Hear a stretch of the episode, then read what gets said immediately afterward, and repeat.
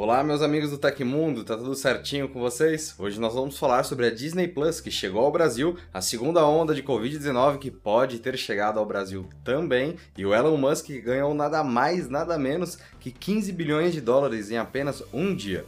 Pessoal, a gente está na retinha final do Prêmio iBest, então vou continuar pedindo aqui mais um pouquinho para você deixar aquele voto para a gente trazer essa taça para casa. O link está na descrição desse episódio. Agora deixa aquele like, se inscreve no canal para a gente acompanhar junto todas as novidades do mundo da tecnologia.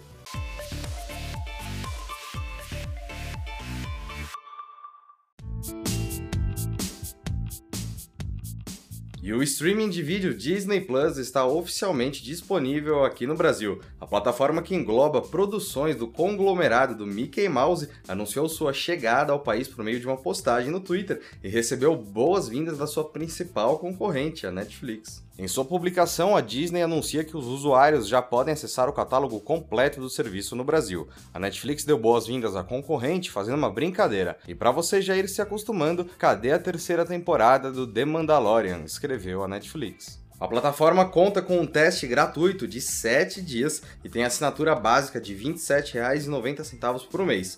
O acesso ao Disney Plus também pode ser contratado pelo preço anual de 279 reais, que garante um desconto em comparação ao preço mensal.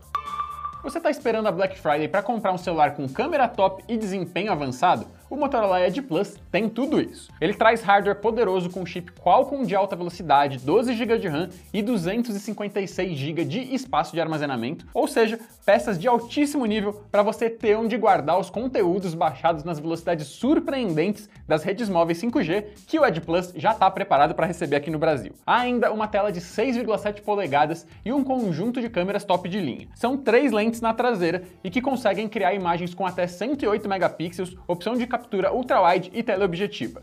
Isso tudo com o maior sensor da categoria. Para saber mais sobre o Motorola Edge Plus e ter acesso às ofertas da fabricante, clica no link que está aqui embaixo na descrição do vídeo. O pagamento do 13º salário deverá ser integral para quem teve a jornada de trabalho reduzida e a remuneração diminuída em decorrência da pandemia do coronavírus, de acordo com nota técnica divulgada pelo governo federal. O governo reforça o entendimento de que o benefício natalino precisa ser calculado com base na remuneração integral de dezembro. Isso acontecerá mesmo com os vencimentos tendo sido reduzidos anteriormente nas empresas aderentes ao Programa Emergencial de Manutenção do Emprego e da Renda. Já nos casos em que o contrato de trabalho foi suspenso para enfrentar os impactos da Covid, o período de ausência não deverá ser considerado para o cálculo do 13º. A exceção fica por conta das situações nas quais o trabalhador tenha prestado serviço por 15 dias ou mais no mês. E essa mesma regra é válida para o cálculo das férias. A jornada parcialmente reduzida não terá impacto sobre o pagamento do adicional, enquanto os períodos de suspensão do contrato de trabalho não podem ser levados em conta ao calcular o benefício, ou seja, o direito às férias só será concedido ao completar 12 meses de trabalho.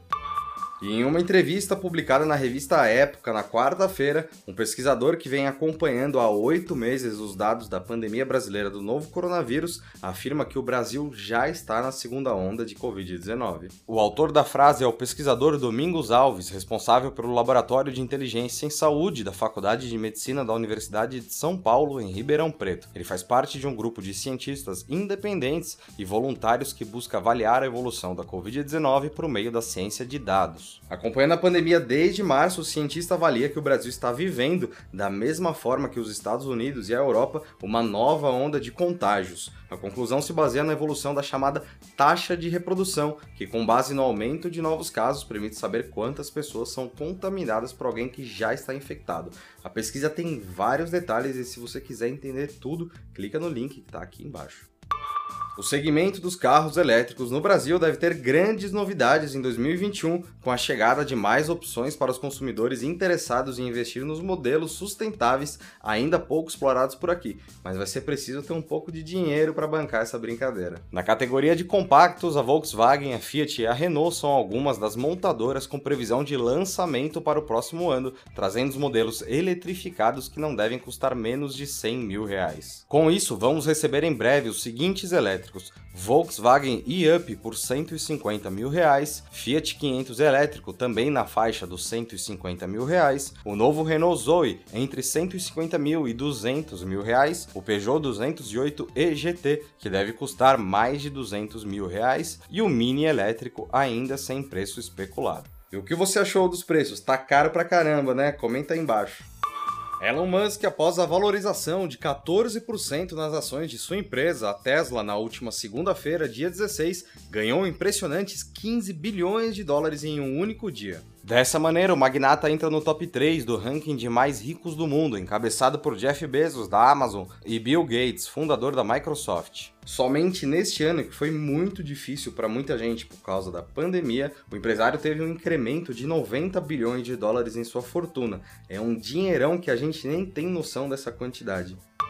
A Apple anunciou uma grande mudança na App Store nesta quarta-feira. A partir do ano que vem, os aplicativos com receita abaixo de um milhão de dólares na loja pagarão uma taxa de 15% por cada transação realizada na plataforma, metade do valor cobrado atualmente. A mudança começa a valer em 1 de janeiro de 2021 e os aplicativos elegíveis receberão benefício por meio do Programa de Pequenos Negócios da App Store. A empresa ainda não liberou um processo de inscrição para a iniciativa, mas já divulgou alguns detalhes em seu site. Segundo a Apple, o desconto na taxa de uso da loja não será oferecido automaticamente para evitar fraudes, ou seja, a empresa vai analisar os ganhos de cada desenvolvedor que solicitar o benefício antes de diminuir a cobrança de 30% na plataforma.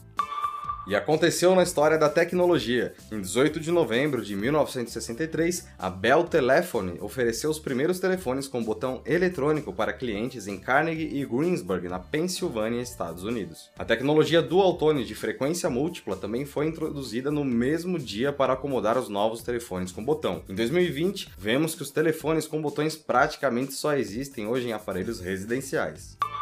E essas foram as notícias do Hoje no Tecmundo dessa quarta-feira. O nosso programa vai ao ar de segunda a sexta, sempre no fim do dia. Os links e tempos de todas as notícias que a gente deu aqui estão no comentário fixado no YouTube e na descrição do episódio nas plataformas de áudio. Quem quiser assinar o programa como podcast, os links estão na descrição desse vídeo. Aqui quem fala é o Felipe Paião e amanhã tem mais. Você pode me encontrar lá no Twitter pelo arroba Felipe Paião. Espero que vocês continuem seguindo as recomendações da Organização Mundial da Saúde. Um abração e até amanhã.